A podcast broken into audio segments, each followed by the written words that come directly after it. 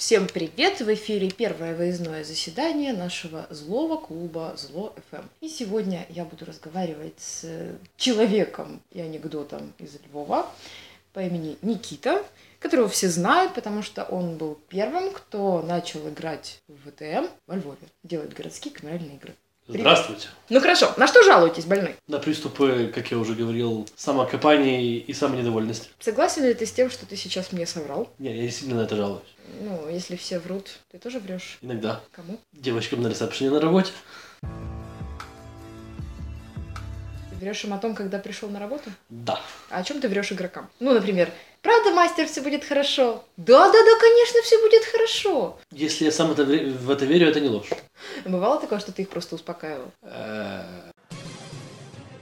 Когда началась Вторая мировая война? Что? Я стараюсь при этом не говорить вещей противоположных истине. То есть они все понимают по твоему лицу, да? Каковы проблемы у ролевого Львова? Не, главная проблема, которую я вижу сейчас, это найдя комфорт, найдя те игры, в которых нам нравится играть, люди разбились на небольшие подтусовки и варятся там в собственном соку. То есть у вас нет общей тусовки? У нас есть Движение. Во-первых, говоря про Львов, стоит понимать, что у нас очень сильно делится движение на настолочное, настолочно-городско-камерное, я бы так сказал, Мгм. и полигонное. Мгм. Потому что больше половины львовских полигончиков это суровые латники из Стального Грифона, Паладина, с Галецкого Льва, и народ, который ездит с дюралью в полном боекомплекте на Ну, отличные бугуртсмены, на- да. Да, на, на бугурты. Есть вторая, совсем-совсем очень мало пересекающаяся часть. Это люди, которые играют во много настолок, ДНД, ВТМ. Вот примерно сколько этих толчков? Я думаю, что и тех, и других можно насобирать с полсотни каждых. Мгм. Это так, и те из тех, кого, кого можно легко найти и опознать. Э, Я больше знаю э, настолочную э, камерно-городскую часть. Вот эта часть растусовалась по маленьким компаниям и очень много э, проводит времени, играя в то, что им комфортно, мало пробуя нового, кроме редких исключений. И в результате этого и в результате отсутствия, почти отсутствия массовых проектов, нету почти притока свежих людей. Поэтому у нас сейчас как раз почти вся эта группа это люди в районе 25 плюс-минус 5. То есть плохо с мясом для потрахаться. Да, как говоря словами из вашего первого подкаста. Комфорт для этих людей важнее, чем э, игра, или все-таки нет? Они просто выбирают игру, в которой у них есть комфорт. И то, и другое получают по максимуму. Будучи мастером во Львове, приходится это учитывать? Мне точно приходится, потому что вот ты говорила про городской Львов в ночи. Городской Львов в ночи был моей попыткой. Во-первых, я не делаю его в одиночестве. В разные... все начиналось вообще с, в первом сезоне в 2007 году, когда у нас было 7 мастеров. Мастерская группа потом менялась. То я был один, то у нас было пятеро, то я был снова один, то у нас было трое, двое. Короче, по-разному. Э, в любом случае, я, получаюсь, единственный постоянный участник мастерской группы Львова в ночи. И вот один уже проклята моя дорога. Э, И Львов в ночи по сравнению с узкими камерными проектами на 10 человек, там, настолками на 5 друзей, именно отличается тем, что попытка привлечь как можно больше разных ролевиков под одну крышу одного более-менее понятного всем одинакового ВТМ. Это, конечно, не, не всегда работает, у этого, конечно, есть куча проблем, это, конечно, в зависимости от качества нашей работы и от настроя людей, и от коммуникации иногда при- приводит к пожизненным конфликтам страшным, но так как все-таки пытаемся сделать так, чтобы вот если вы хотите, вы можете в это поиграть кем бы вы ни были, главное вы там выполните ряд условий А и там не букуете на других Б, то Это вот интересно, во что они хотят играть с такими-то условиями. Э, Не, ну не бегуте по жизни. То есть никто же не запрещает между персонажами там, войны устраивать. Приходится делать так, чтобы всем было комфортно. Насколько сильна пожизненная составляющая в этом большом проекте? Она в разные годы разная, Ну, по последним данным. но по последним данным оказалось больше, чем я даже думал. Когда оказалось, что даже, в- даже без подозрения этого мастеров среди игроков были договоренности про пожизненные альянсы, которые не совсем неизвестно были ли или не были мотивированы игровой логикой. Ну, в общем.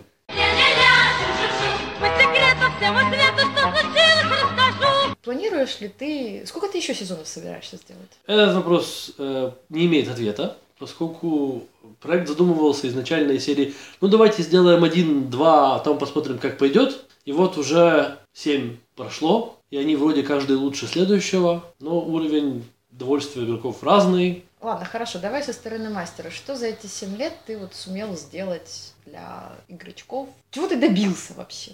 Я думаю, надо сделать небольшой дисклеймер. Э, Дисклеймер о том, что после... Ну, это львовская специфика. Значит, Я вот когда слышу львовская специфика, мне сразу интересно. после каждого проекта, который делает любой мастер или мастерская группа, обычно приходит какое-то осознание или какой-то... Организаторы сами для себя Это везде так. Да, это как бы норма, В скорее идеале. всего. Да, ну, сознательно или подсознательно формируется какая-то оценка того, что я проделал, что мы сделали, получилось, не получилось. Мгм. Да? Ее можно разбить на там, долговременную и кратковременную. Кратковременное, кратковременное ощущение от проделанного сильно влияет на то, что тебе говорят игроки. Они вокруг тебя бегают, ставят тебе пиво и говорят «круто». Или они, или ты получаешь э, 20 постов в ряд в форуме с кучей наездов и критики. Э, бывало и так, и так в разных наших играх. Я могу точно сказать, что после некоторых наших камерных проектов, которые мы делали с другими львянами, было ощущение, что yes, we did it. Мгм. Люди в большинстве своем довольны. Месседж они, судя по отзывам, более-менее услышали, если был месседж в игре. Э, Если это было просто ради удовольствия, народ получил удовольствие, мы там, все, что мы себе запланировали, мы большую часть сделали. Мгм. Это ощущение удов- удовлетворения. С Львовом в ночи так не происходит, потому что Львов в ночи, такова, такова была изначальная задумка, попытался объять необъятное. То есть смоделировать реально целый город, в котором там 15 или там 20 вампиров, и каждый из них имеет какие-то связи, каждый из них общем, имеет влияние. И учитывая того, что у нас всего активно играют от 15 до 40 человек, в зависимости от года, а мастеров от одного до 7 максимум, а чаще это 1, 2, 3, то рук не хватает, части, отдельные части провисают, из-за этого впечатление смазано. А убрать эти части? Эти мысли витают в моей голове. Мгм. Между каждым сезоном витают и сейчас. Начиналось все ж очень просто. Первые пару сезонов как-то попробовать пошли более-менее, за вот счет новизны проекта, да, получается? за счет новизны, за счет новых впечатлений, новых знакомств. Вокруг этого создалось, собственно, большой кусок современных львовских. Рискну предположить, что основной костяк знакомств широкого круга львовских настольщиков, камерщиков и городских игроков связались друг с другом именно через Львов ночи. Может быть нет, но я вот имею такое предположение. В любом случае, делать это силами одного, двух, трех человек для многих десятков, покрывая такую широкую сферу, дальше нельзя. То есть мы сейчас, я и там те, кто, кому интересен, те, кто не хочет, чтобы он загибался, сейчас будем думать о том, как его поменять. А, такой вопрос. На тему, кстати, междугороднего сообщения. Я так помню, что Львов в ночи был частью большого проекта «Украина в ночи». Да, И в какой-то был- момент отвалился, когда этот проект перестал существовать. был, э, история большого взрыва в трех словах. Давай. Э, Киев играет дольше всех. Также до- достаточно давно играл Харьков. Где-то там то играла, то не играла Белая Церковь, то играла, то не играла Запорожье. В любом случае, эти города как-то знали о том, что они играют. И периодически некоторые мастера и некоторые персонажи между собой связывались. Но это не был цельный мир, это были просто отдельные связи, отдельные зацепки иногда. Когда стартовал Львов, мы тогда поговорили с тогдашними мастерами Киева и Харькова и попробовали сделать Украину в ночи с единым сайтом. Там был и, и Львов, Харьков, Запорожье, Киев. Мы тогда подписались все вместе его делать. Но внезапно оказалось, что в каждом городе играют в разные ВТ. По Давай раз- про разные ВТМ. Это очень интересно. Вот чем отличается, скажем так, э, как называется, региональность ВТМ? а? Каков региональный менталитет игроков в ВТМ в разных городах? Я боюсь, чтобы это все превратится в э, вешание ярлыков. А мы вообще здесь зачем? Ты вообще название слышал? Злой ФМ, давай, клейми, гладай. Не, не могу себе такое позволить. Я буду осторожно. Значит, во-первых, ра- разница очень в нескольких сферах. Во-первых, правила. Самое основное различие всегда. Э, Киев играл по, по многим разным редакциям в разные годы. Доминейт то рулил, Вообще то ни о не чем не, рулил. не о том говоришь вообще, по-моему. Я про игроков спрашиваю. Каковы толчки, которые играют в ВТМ в Киеве, во Львове, в Харькове, в Запорожье? Чем они отличаются? Сложно ответить. Я не всех знаю. Я знаю, что... Ну, школа, есть какая-то, представители школы, грубо говоря. Вот я знаю, что Харьков стайл это такой брутальный махач обязательно, и у всех целая куча, значит, э, боевых дисциплин, там, не знаю, там, Все очень борзые, четкие и дерзкие. Могу, могу по отдельным э, эпизодам вспоминать. Например, меня удивила разница того, как и Харьков, и Запорожье э, очень большими виртуальными ресурсами сбрасывались. То есть там у кого-то там целые составы танков, у кого-то там ракетные войска, помню, что- влияние. У нас во Львове региональная разница, наверное, заключается в том, что мы, во-первых, стараемся играть ближе к настолке, потому что мы оттуда начали, и стараемся сохранить всю сложность э, взаимо- логических взаимосвязей тамошних дисциплин, Короче, тамошних... задроты, да? Да. А, Еще разница очень большая в том, как разные города играют в политику. Кто-то играет по протоколам, мы, например, играем наоборот. Ну вот, я так и думал. С этой стороны ничуть не лучше. У вас есть практика приглашения к себе на ваши сезоны, грубо говоря, да? Приглашение сюда, толчков там из Киева, например. Да вот, приезжали. Есть такое. И... Какова вот столкновение менталитетов? Чувствуется? Да, результаты, результаты очень противоречивы, естественно, потому что иногда это было классно. Например, когда у нас был чисто социальный ивент, день рождения э, тогдашнего еще NPC князя Конкордиуса. Просто повод пафосно походить и поговорить в большом, в большом зале. Пофот- Пофоткаться в корсетиках. Да, э, приезжали и киевляне, причем и даже бруджи, и ухитрялись даже э, по ходу игры пить алкоголь, э, И не, отыгрывать. и не годить в вазы. Да, и при этом тогда, тогда на, на разницах игрался колорит. И это было прикольно, потому что все разные, и все узнали много нового. С другой стороны, когда те же игроки приезжали уже стаи шабаша, которую я специально пригласил, потому что ну, в моем плане было, что на город нападает шабаш, то внезапно оказалось, что игроки на них потом обиделись. Потому что они кое-кого поубивали. На меня тоже обиделись, потому что, как это я чужим людям позволил нас убивать, нет, чтобы среди своих найти. Там кто-то говорил, что я подсуживал им, кто-то говорит, что я подсуживал своим. В общем, как всегда. Говно и срач. Какая самая большая тема для срача, которая длится уже 7 лет, если она длится 7 лет? Есть ли одна большая тема для срача во Львове? Я думаю, их есть несколько. Так вот, на пальцах одной руки можно пересчитать. Ну, давай. Одна из них как раз приезд иногородних. А, Вторая из них это вечная сырость игры, потому что каждый раз мы не успеваем ее дополировать и сделать ее, подготовить ее полностью. И вот, как подтвердил последний сезон, это срач на тему того, можно или нельзя, и если можно, то как использовать пожизненную информацию в такой большой ролевой игре, которая идет так долго. У вас был, э, я так понимаю, начался где-то в прошлом году цикл проектов по клановой. О, да, это... Расскажи про эту джигурду, зачем она нужна и почему она такая. И каждый раз другие мастера. Нет, ну, собственно, э, нами давно установлено опытным путем, что если мы делаем игру поменьше, и мастеров там больше, чем два, Больше, чем игроков в не идеале. надо, не надо, это уже преувеличение. И тема ограничена, время и место четко понятно, то смоделировать то, что происходит в это время, в этом месте, и сделать это драматическим. Так вот, мы выяснили, что камерку сделать проще. Сделать ее ярче, более запоминающейся, э, избежать э, срача намного проще, если делаешь более узконаправленный проект. И мы начали искать идеи для узконаправленных проектов, и кланы сами собой пришли в голову еще очень давно. Ну, серьезно, перейди на камералки Львов в ночи. Это один из вариантов того, что можно сделать с этим, с этим миром. Действительно проще донести посыл, а месяц где-то можно играть в онлайне. Кстати, пользуясь случаем, хочу передать привет всем игрочкам, которые собираются заявиться на осенний сезон Киева в ночи. И ты тоже приезжай, Попробуем. будет смешно.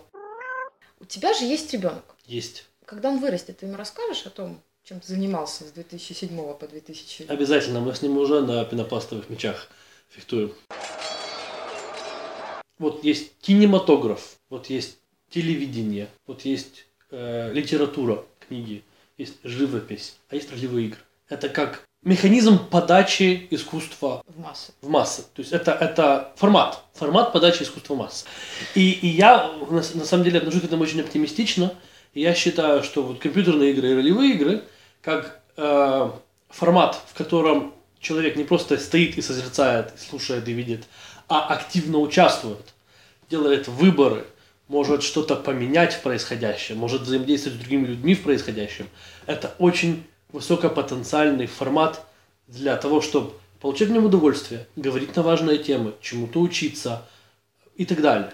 Ты не чувствуешь безыдейности некоторой в том, что сейчас происходит? Слышал, слышал э, то, что вы говорили в первом выпуске о том, что ролевое движение, оно как броуновское, скорее движение на, на месте, Не торт. не торт и, и в никуда, то есть безвекторно. Я с этим не согласен. Ну. То есть я, я согласен, что есть такая тенденция в большой части, но не везде. И, и я не, и, и что это не обязательно должно быть дальше.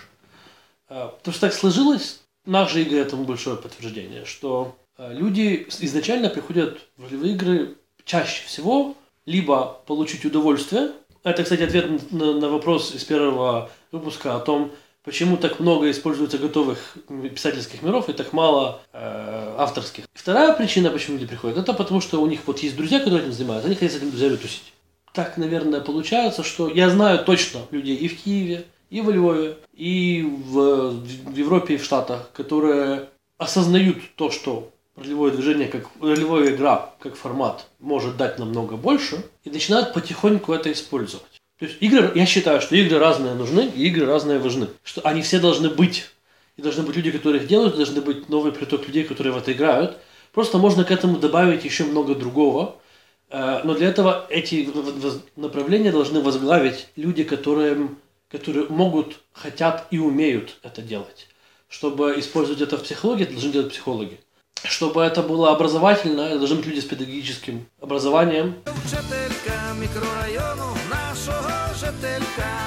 Каковы были бы ролевые игры будущего? У меня есть мечта о ролевых играх будущего, она у меня много лет созревает. Давай. Я мечтаю о том, чтобы через много лет игры было много, игры были разные. Какие-то из них продолжали оставаться фаном для тусовки, какие-то из них были бы бизнесом, развлечением для масс, какие-то из них использовались широко, массово во всех университетах разных стран мира, а какие-то из них использовались в там, медицине, психологии и прочих разных, чтобы игры были везде. Адресую этот вопрос также и вам, дорогие телерадиослушатели. Скажите, какими вы видите ролевые игры будущего? Может быть, вы их видите, может быть, вы считаете, что лучше им исчезнуть с лица земли, а если нет, то какими они должны быть? Пиу-пиу, пав-пав, или, может быть, мы будем учить историю в костюмах эпох. Спасибо тебе за то, что ты сегодня поговорил с нами, всеми злыми, ужасными. Всем приветы и доброй ночи, уважаемые сородичи. Да, доброй ночи, уважаемые сородичи.